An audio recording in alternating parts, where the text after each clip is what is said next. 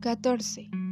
Para danielchoy99.gmail.com Bien, me arrepiento.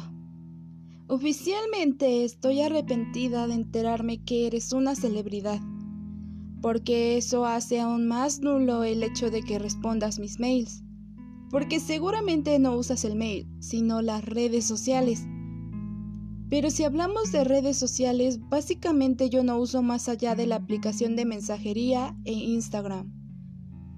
Admito que intenté buscarte en Instagram, pero... ¿Para qué? No es por ofender, pero no soy alguien que quiera saber todo lo que una persona hace en su día.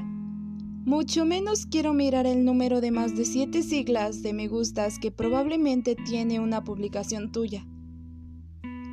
Sin embargo, eso no me asombraría en lo absoluto, porque yo también tengo a artistas favoritos y sé la cantidad de personas que pueden ver una publicación. Lo que me asombra es lo tonta que fui al no pensar en que podría ser una de esas personas que son egresados de un programa de televisión en donde ganas un contrato con una disquera que sacará tu próximo disco.